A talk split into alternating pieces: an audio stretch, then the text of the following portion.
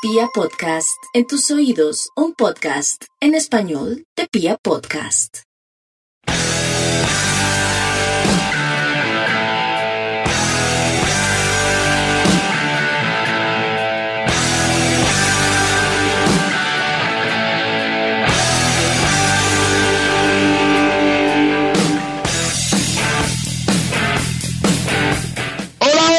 República Cardenal. Nosotros somos la Guardia Albirroja Sur, la única banda de la ciudad, y esto es Radio Tribuna Roja, el podcast oficial de toda la hinchada independiente de Santa Fe.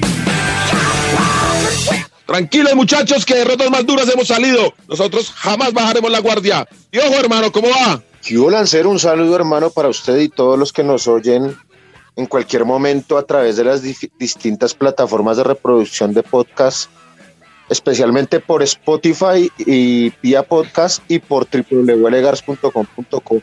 Bien hermano, nada, acá eh, nada, al frente y como usted dice, en guardia.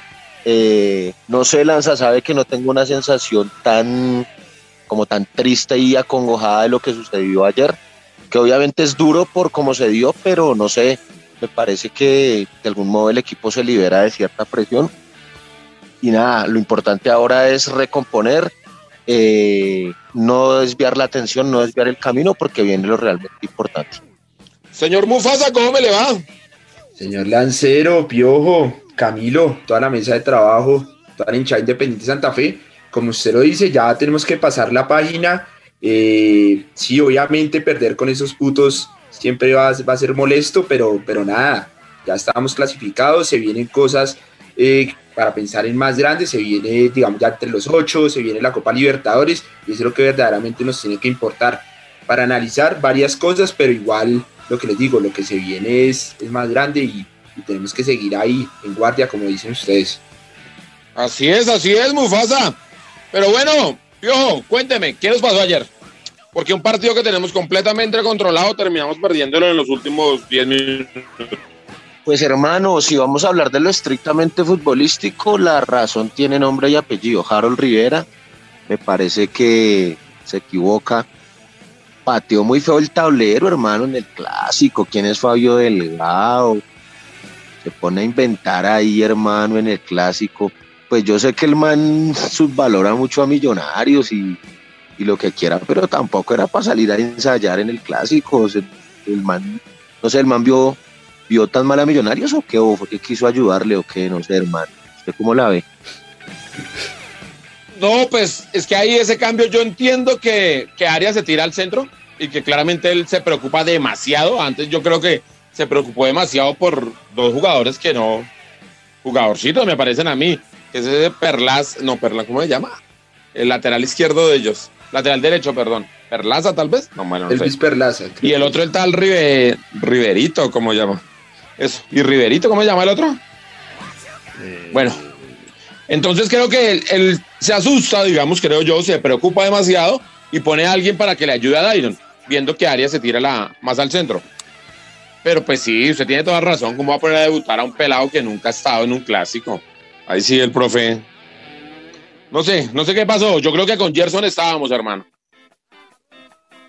Sí, Y no, luego no la sé. trae Andrés Pérez, no sé, Mufasa. ¿Usted qué opina del.? Señor Mufasa, ¿qué No, no, opina continúe, usted? Pío, qué pena. No, no, no, yo también quiero preguntarle al señor Mufasa, ¿qué opina de Andrés Pérez? No, pues qué opina Andrés Pérez, pues creo que a los tres nos sorprende el- el- la, la cosa tan infantil que, que hizo ayer, ¿no? Un señor a la edad y con toda la experiencia que tiene y viene a agarrar a, a este man viendo el árbitro, o sea, en las narices del árbitro y vea faltando dos, tres minutos, penalti, pues nos cobran y ahí, ahí donde perdemos el clásico. Que, que si dudo de la profesionalidad de, de- Andrés, no, no, no, para mí fue un error infantil del man, no, no, no, no, no doy lugar a suspicacias ni, ni nada que he escuchado y he visto en redes sociales, creo que fue un error infantil de él y que vea que nos, nos cobra un clásico, ¿no? Un clásico que, que ya teníamos en, en el bolsillo. Eh, pienso que ayer hubo demasiados, o más bien varios errores individuales, de pronto eh, con Arboleda también, digamos, saliendo se tropezaba, entregaban mal algunos, Pico, Pico tampoco jugó el mejor partido. Eh, digamos, no sé si lo que decía Lancero al principio que teníamos controlado el partido, no lo vi tanto así. Creo que ellos llegaron en el primer tiempo, llegaron varias veces si bien ya con, con la entrada de Velázquez cambió un poco el partido y, y pues se genera el gol y ahí ya teníamos el clásico en el bolsillo, por un error infantil de, de, Andrés Pérez perdemos el partido, porque ya después lo que viene pues otra vez concentración y chao, ahí nos cobran. Sí, Mufasa, eh, y eso tiene que ver también mucho con, con, un bajón futbolístico que el equipo hace, hace algún tiempo viene evidenciando en, en algunos eh, niveles individuales, ¿no? Me parece que ya lo habíamos comentado acá en Radio Tribuna Roja, varios jugadores están, eh, pues parece ser que el equipo está leído y, se, y, se, y se suma eh, pues el, el, evidente bajón futbolístico de algunos jugadores. Eh, pero en todo caso me parece que Santa Fe no mereció perder el partido, lo tenía ganado, no sé si tampoco merecía ganarlo, eh, me parece al contrario que usted Mufasa que el primer tiempo Millonarios creo que se arrimó una vez y eso por una pelota que, que tiraron a centrar y se convirtió en una opción de gol. Y por el contrario, Santa Fe sí elaboró más, llegó incluso debajo del arco hermano y cerraron dos pelotas que le confieso, le confieso que cuando se cerró la segunda pelota en el, en el segundo tiempo ahí debajo del arco, tuve como mi mal pálpito porque no se puede perdonar ahí, hermano. Eso es imperdonable. Y nada, eso se les, se les, se les manifestó a los jugadores en, un, en una visita que hicimos en Tenjo. Eh, se habló de, de, que había que ser implacable ahí porque pues era un rival directo eh, que no podía permitírsele respirar y que ingresara a los ocho. Entonces, si en nuestras manos estaba, era, era muy importante haberles, haberles puesto la puntilla, hermano, y no permitir que entraran. Pero bueno, seguimos en carrera. Eh, digamos que es una anécdota lo que, lo que sucede allí, lo que pasó, porque el campeonato sigue y nada, hay que ir por la décima, eh, hay con qué, yo sigo convencido, si bien estamos un poquito cortos arriba en la parte de delanteros que definan, sí me parece que el equipo es un equipo muy competitivo, me parece que eh, con, con, al, con, alguna autocrítica y manteniendo, digamos, el, el nivel, el, el, el espíritu y el, y el ánimo arriba, no dejar caer mentalmente el equipo, el equipo está para pelear, estamos clasificados y nada, hay que ganar equidad, hay que sumar para quedar entre los cuatro primeros y poder terminar todas las llaves de locales, hermano. Eh, la Guardia estuvo muy activa en el clásico, ¿no, Diego? Sí, sí, ahí estuvimos, como siempre. Eh, estuvimos en Tenjo, muchos de los líderes de los parches, algunos integrantes de los parches estuvimos por allá en Tenjo el día viernes. Eh, nada, la, había una muy buena energía. Como siempre, el equipo, la barra respaldando al equipo, el equipo súper receptivo, mmm, recibiéndonos de muy buena manera con una comunicación muy, muy, muy, muy asertiva y muy fluida. Y nada, allá quedó la bandera de la Guardia PTE. Eh, pensaban que no iba a entrar ninguna bandera, no Mufasa, que no íbamos a estar presentes y, y nada, con restricciones, con cuarentenas, sin cuarentenas, con pandemias, con frío, con calor, como sea. Ahí estamos PTEs y esa bandera pues nos representaba a todos y qué lindo hermano como los jugadores ellos mismos se encargaron de entrar al estadio y, hacerle saber al mundo pues que estábamos nosotros allí, la guardia presente. Y sí. tras el hecho pues a la salida del equipo, los fuegos artificiales, los muchachos allí eh, haciendo ruido con la pólvora eh, desde la tribuna sur, hermano. No, y es un orgullo y creo que para todos, mejor dicho, cuando sale esa bandera, creo que pocos eh, lo, sabían, lo esperaban, que salieran jugadores con, con la bandera de la Guardia PT, una vez más eh, demostramos que, que, somos eso, ¿no? Una, una unión entre jugadores hincha y que siempre vamos a tirar hacia el mismo lado. Por eso vuelvo a retomar lo que decía al principio, no creo que haya lugar a, a suspicacias de, de, que X eh, por, por, otras cosas haya, haya hecho ese penalti, bueno, cosas que se manejan o bajo, o que los jugadores no están rindiendo porque tengan problemas con, con Sután y Merengano, no, sí, o sea, acá lo que pasó ayer fue una desconcentración y ya, ¿sí? Porque digamos el, el hecho de que esta, bandera ya ha ingresado con jugadores da, da fe de que, de que todos vamos por el mismo objetivo y, que todavía estamos por lograrlo, o sea, lo que viene es eh, los ocho, ¿sí? Volver a pelear el campeonato como lo, hemos venido haciendo, eh, se viene una Copa Libertadores, volvimos a Copa, eh, el, el, hecho de, de, enfrentar a grandes de, de Sudamérica nos vuelve a poner en este estatus de que somos de, los, de los grandes del continente. Y pues nada, digamos en Copa Libertadores ya está definido entonces los grupos, ¿no, Diego? Uy, Mufasa, pero no, no se adelante, hermano. Eh, para, para Copa Libertadores, por allí Perú eh, nos dejó unas fotos que recuerdan cómo la hinchada ha estado incondicional con el equipo, ¿no? Siempre levantando la cabeza, dignos, orgullosos y nada, en pie de lucha. Entonces vamos con la histórica Tribuna Cardenal. Un saludo para toda la mesa de trabajo de Radio Tribuna Roja, para de producción y toda la linda Santa Feña que escucha este programa. Bueno, a toda la linda Santa Feña que escucha este programa, pues un saludo. Es un homenaje hoy que le quiero brindar a, este gran activo del club, que son sus hinchas porque pues em, Santa Fe pues es una institución que a través de la historia los hinchas son los que lo han mantenido a flote en muchas ocasiones y por ejemplo en la segunda foto que ustedes pueden observar que está en redes eh, hay muchas fotografías acerca de los momentos por los que ha atravesado el equipo y que la hinchada siempre ha estado ahí. Me acuerdo que mi papá siempre me hablaba de la tribuna Gorriones, era una tribuna pues barata en la que podían, bueno, ni barata, era gratis, en la que podían entrar todos a ver los partidos y pues él como no tenía muchos fondos, pues sí le iba a llevar a Santa Fe solo por la alegría de verlo. Entonces, bueno, ahí se las dejo. Espero que, que esto también sirva para que todos nos unamos en estas finales que se vienen. Y bueno, para que adelante Santa Fe, adelante de aquí, a, de aquí a lo que queda. Bueno, un saludo. Regresamos a Radio Tribuna Roja, el podcast oficial de toda la hinchada independiente de Santa Fe. Y bueno, señor Mufasa, usted es el encargado de subirle el ánimo a la hinchada con, una, con un buen tema, con, con una buena canción. No nos vaya a fallar, señor Mufasa. Hágale pues. Eh, vamos con Resistiré de Ataque 71.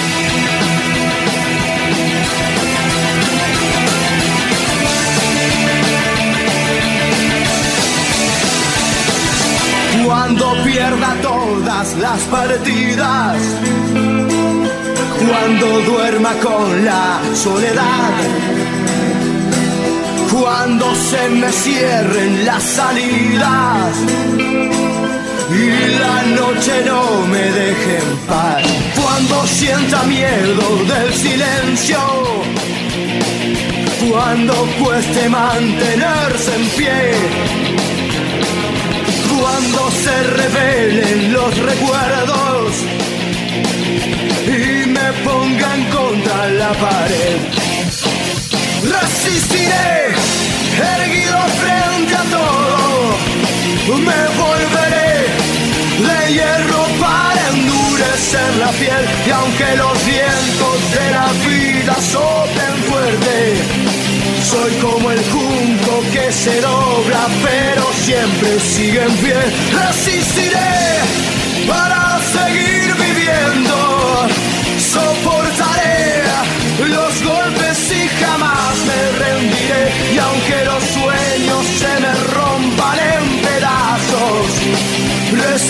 resistiré, resistiré. Continuamos en Radio Tribuna Roja, el podcast oficial de toda la hinchada independiente de Santa Fe. Y bueno, Mufasa, se realizó el sorteo de la Copa Libertadores, porque nosotros venimos con lo de la Copa, que es lo que más nos preocupa en este momento, y nos tocó un grupo muy, muy complicado, el llamado Grupo de la Muerte. ¿Cómo la ve usted ahí? No, de los grupos más difíciles, pero como dicen por ahí, para ser campeones hay que ganarle a todos. Así suena muy cliché la, la frase. Nos tocó con, con River Plate de Argentina, que ya lo hemos, lo hemos enfrentado en varias ocasiones. En los últimos años lo hemos venido enfrentando también. Nos toca Fluminense eh, de Brasil, un rival también, también duro. Recordemos que es de los equipos importantes de Brasil. Y el, el tercer equipo está entre Bolívar de La Paz eh, pues un rival que por la altura se hace difícil en, Bolivia y el Junior de Barranquilla que el ganador de esos dos, de esa llave, pues sería el otro rival. Y ojo, ahí le pregunto, ¿qué prefiere, Bolívar o Junior? Uy, no, Lancero, yo prefiero Bolívar. Se me hace que para nosotros es mejor ir a, a La Paz a traer puntos. Se me hace que es más fácil, puede ser más benéfico para nosotros eh, que tal vez ir a Barranquilla, ¿no, le, ¿no cree usted?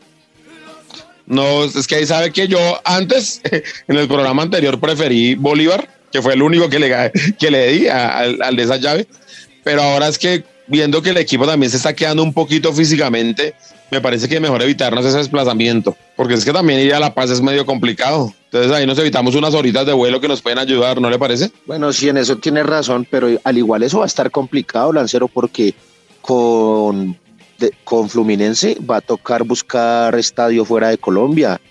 Y el que era local en ese partido con los Brazucas se nos volvió un partido con, con horas de vuelo, como usted lo dice.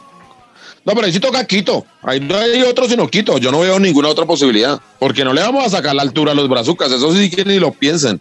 Y, y los otros dos partidos los jugaremos en techo, ¿no, Mufasa? Sí, señor. Esa es la, entre todas las, pues, las difíciles noticias, digamos, hablando de ayer del clásico, bueno, hoy llegó esa que es, de todo es buena, que podemos jugar en, en, en, la ciudad. Eh, se había hecho la petición a, a Conmebol de, de poder jugar en el estadio de techo y fue aprobada algo raro porque, digamos, aquí en los últimos años no le han dejado jugar en techo, sino le tocan el camping, pero pues creo que por esta eh, dificultad de la pandemia y esto, pues accedieron. Entonces es una buena noticia que podamos jugar en el estadio de techo. Aunque si fuera Junior, yo me lo llevo al equipo para, para Tunja, ¿o no? Muy extremo, congelarlo por allá. Uy, no, Lanza, pero Conmebol si no te va a admitir ese estadio de Tunja. No, pero la tribuna de, de Tunja, la de allá, es un poquito mejor que la, que la de techo. Pero la cancha está, está horrible. Pero acá la tribuna es lo de menos joven en este momento. Sí, ahorita no hay, no hay, no hay gente, Lanza, recordá. Pero, sí, no, no, no, no, no, yo le entiendo esa parte, obviamente, pero digo que, ¿por qué no aceptan techo? Bueno, por, ¿por qué no estaban aceptando techo? Bueno, La es un, capacidad del estadio. razón, la capacidad del estadio. Por eso, entonces, por eso digo que sí aceptan una. Y lo digo por la, pues la grama ha ido mejorando un poco, ¿no? De pronto para aquella época ya está un poquito mejor. No, Pero Lanza, para aquella época, pero es que eso es ya. Sí, en 20 días, sí, es cierto. Señor Pio, Y en todo caso no hay que alejar al equipo de la gente. A mí me parece que cuando el equipo vaya llegar a techo a sus partidos, la guardia tiene que hacerse sentir y hay que estar con los muchachos, hermano. Hay que tirar para arriba, no como vas a pretender que vas a jugar una Copa Libertadores y vas a llegar en eje frío de Tunjas solo con el ruido por allá de los, de los grillos, hermano, de las ranas. En eje no, pero es que, es que Pio, está claro que en Bogotá no nos van a abrir. No hay ninguna posibilidad, ¿sí o no? Sí, pero usted no va a ir a, a la puerta del estadio de techo a, a recibir el equipo. No, no, pero espere, espere, espere, espere, espere, despacio. Es que yo creo que de pronto en Tunja podríamos llegar a algún acuerdo. ¿No? ¿Algún, ¿Algún acuerdo de qué? De que nos dejen entrar en alguna parte, de alguna forma. ¿Cómo? ¿Usted qué cree? Otra que ciudad, o- otra, no, otra vaina. No. Señor, le recuerdo que esto, estas decisiones de que el público entre al estadio no pasan por los municipios, pasan por, son de orden nacional. Y Tunja es eh, la capital del departamento de Boyacá, uno de los departamentos de Colombia, señor, Bueno. no es ninguna república independiente. Venga, yo Ah, creo bueno. que eso, eh, eso es, eso No. es orden de Conmebol también, ¿no? O en algún estadio, si quieren dejar entrar, pueden dejarlo hacer. No, no, no, no, no, no. Entonces, entonces explíqueme por qué ayer en el torneo donde la colombiana ganó, felicitaciones a María Camila, había algo de público. Les repito que acá la, la aceptación de que haya público en los estadios pasa única y exclusivamente por el Ministerio de Salud de la República de Colombia. Pero entonces el Ministerio de Salud permitió algo en tenis y no en fútbol. Uy, qué mal eso. Puede ser, exactamente. Pues por eso yo decía, pues si le buscamos la comba en otra ciudad que nos ayude y tales, de pronto puede ir alguien de gente. Por ahí la estaba pensando yo, pero pues si es una decisión nacional, ni modos. Pero Lanza, pregunta, yo creo que eso ya es de orden Conmebol de que no dejan entrar gente, ¿no? O si, digamos, si en Paraguay quieren dejar entrar un mínimo de gente, puede entrar un, partido de Copa Libertadores. No, señor, no, señor. La No se Conmebol, puede. la Conmebol puede decir lo que quiera, que deja entrar la gente, pero si el gobierno es que el gobierno es la máxima eh, autoridad del país. No, sí, sí, sí, sí, sí, sí, sí, Diego, pero estamos Pero hablando que digamos, que digamos que el ministerio dice poner- sí, sí se voy a poner puede. un ejemplo. Le voy a poner un ejemplo. En Bolivia, en la liga boliviana, entra público. Sí, Porque lo permite quién? El el gobierno. gobierno. boliviano.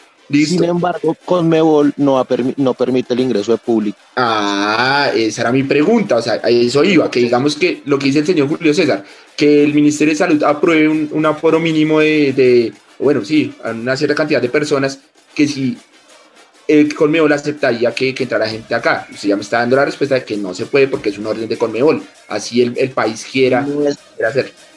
exacto. pues, eh, o sea, es de doble vía. Sin embargo, siempre quien tiene la última palabra es el gobierno El nacional. gobierno, claro, claro, claro, claro. O sea, por ningún lado se puede lanzar.